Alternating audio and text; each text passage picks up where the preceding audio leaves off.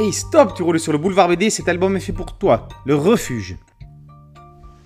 José Fonolosa n'est pas qu'un auteur de bande dessinée. Depuis septembre 2018, tous les samedis, il est bénévole dans une association de protection des animaux de sa ville.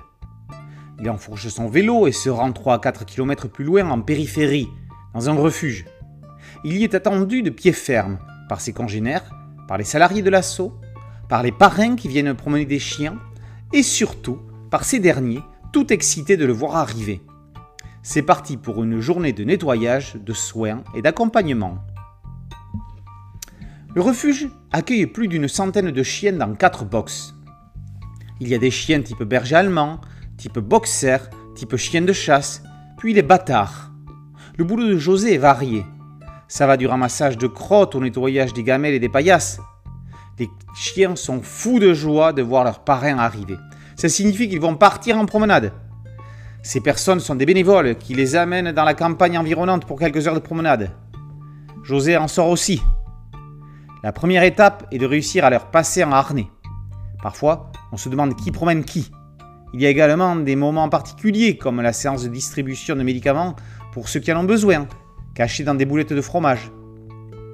L'association subsiste grâce aux cotisations et aux dons des bienfaiteurs, il ne s'agit pas uniquement de s'occuper des animaux, mais aussi de la paperasse administrative, de la comptabilité, de gérer les adoptions, mettre à jour les données des animaux et effectuer des interventions extérieures qui vont du sauvetage d'un chien coincé dans un trou au recueil d'un animal abandonné sciemment parce que son ex-maître sait que le refuge va le récupérer.